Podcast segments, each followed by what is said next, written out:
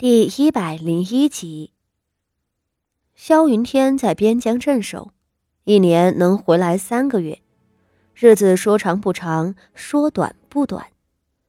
萧云天不在的时候，傅华仪受尽了婆婆的搓磨，过着金玉其外，败絮其中的侯夫人的日子。萧云天回来，其实也没好到哪里去。萧云天是从不敢忤逆苗氏的。侯府中，除他这个正室外，另有三个妾室，其中只有一个姓马的妾室得宠。妾室马氏为什么得宠？傅华仪也说不上来。她不漂亮，琴棋书画一窍不通，性子还很单纯老实。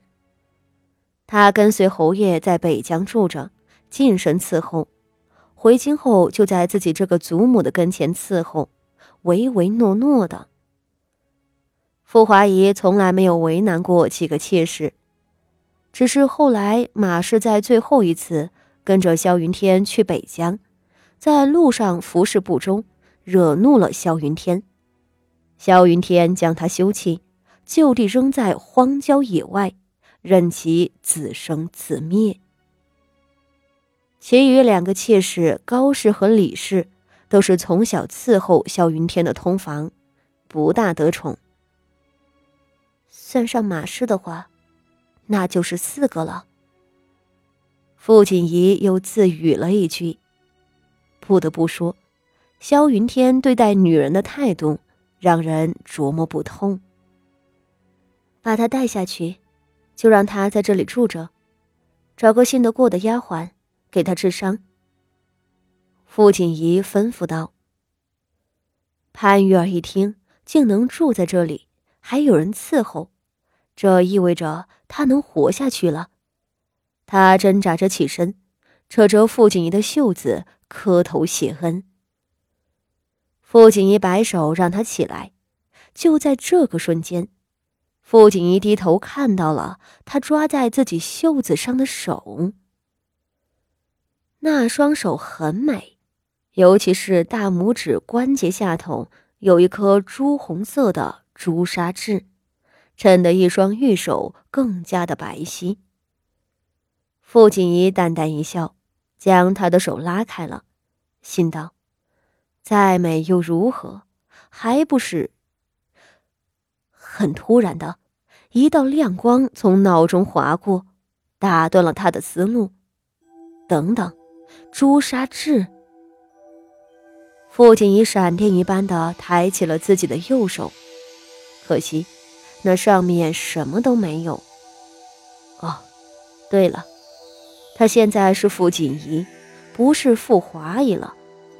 傅锦仪的手上并没有长这样的痣，但是傅华仪的手上是有的啊。不仅是傅华仪，傅妙仪手上也有，还有眼前的潘氏。甚至从前的马氏，在这一瞬间，傅锦仪整个人都怔住了，所有的记忆如潮水般涌来。他想起来了，傅妙仪和马氏手上的痣，他都见过，只是他从未引起注意。傅妙仪和她是同父异母的亲姐妹，手上长痣，似乎是随了祖母吧。但潘氏和马氏，他们两个都有同样的痣。当初傅华仪嫁进侯府的时候，他还记得萧云天最喜欢自己那双手。面对马氏的时候，萧云天也时常搓磨他的手。傅华仪没有觉得奇怪，男人追求美色有不同的方式，还有喜欢脚的呢。他们这些妻妾都拥有一双纤细洁白的手，手上都长着痣，而且还长在同样的位置。一个男人，为什么他的四个妻妾都拥有同样的特征呢？这绝不可能是巧合。傅锦仪的嘴唇渐渐抿紧了，他骤然转身，深深吸了一口气之后。他急促地喘息着，抬头看向一望无际的晴空。原来，这就是真相吗？萧云天他，如果自己猜的没错，萧云天不断迎娶拥有右手朱砂痣的女人，其实可以被称作是一种收集。埋藏在侯府血腥之后的真相就是，萧云天有一个真正喜欢的女人，因为种种原因无法迎娶她。萧云天为了排解对她的思念。为了制造一种自我安慰的假象，他开始寻找和那个女人相似的影子作为替代，这是唯一合理的解释。原来是这样，原来是这样。傅锦仪豁然开朗，却转瞬间被巨大的愤懑和悲伤所掩埋。是啊，他们都是替代品。正是因为这样，萧云天才会对他们绝情。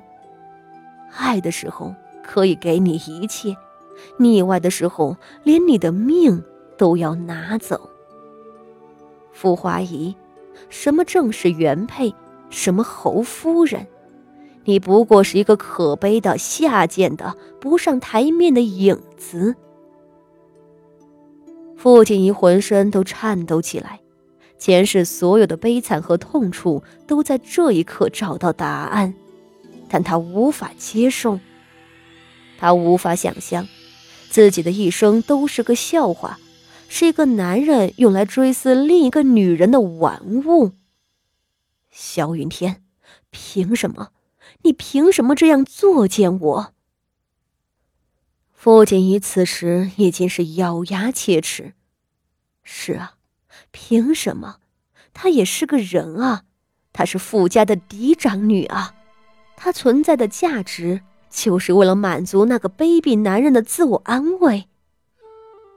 他从前以为，是因为傅苗仪的陷害和萧云天翻脸无情，才导致他母子双亡。现在他知道了，萧云天不仅是冷酷无情。连在侯府里看似安稳平静的三年恩爱，其实也不过是一场骗局。哼，萧云天，你好的很啊！傅锦仪静静的站着，浑身发抖，直到门外的孙嫂子闯进来扶住她，焦急的喊道：“八姑娘，您怎么了？”您怎么了？傅锦仪的呼吸终于平缓下来了，她望着孙嫂子，轻声道：“我没事。”孙嫂子松了一口气，道：“姑娘，咱们出来的时候够久了，还是早些回去吧。